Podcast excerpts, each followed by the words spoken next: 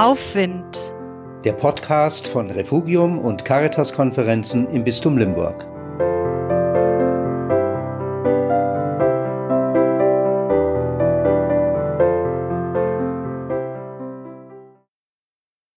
Schau mir in die Augen. Humphrey Bogart in Casablanca, wer hat ihn nicht im Ohr?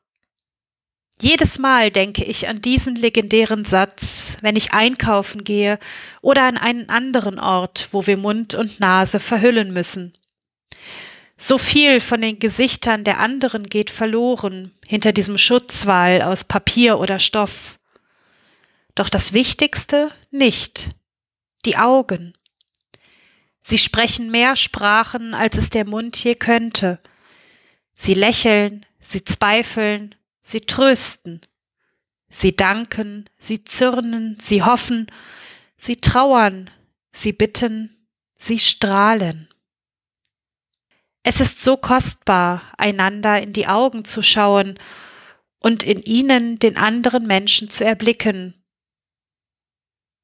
und daran zu denken, auch ich brauche es, angesehen zu werden, auch ich werde gesehen von meinen Mitmenschen und noch viel umfassender von Gott.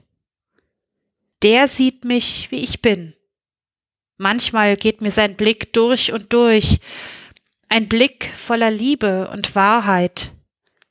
Schau mir in die Augen, Gott.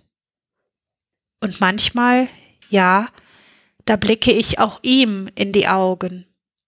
Sie strahlen mir entgegen in den Augen meiner Mitmenschen. Im ersten Buch der Bibel wird von so einem Moment berichtet.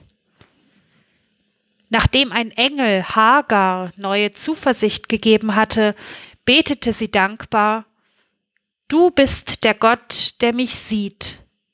Ich habe den geschaut, der mich anschaut.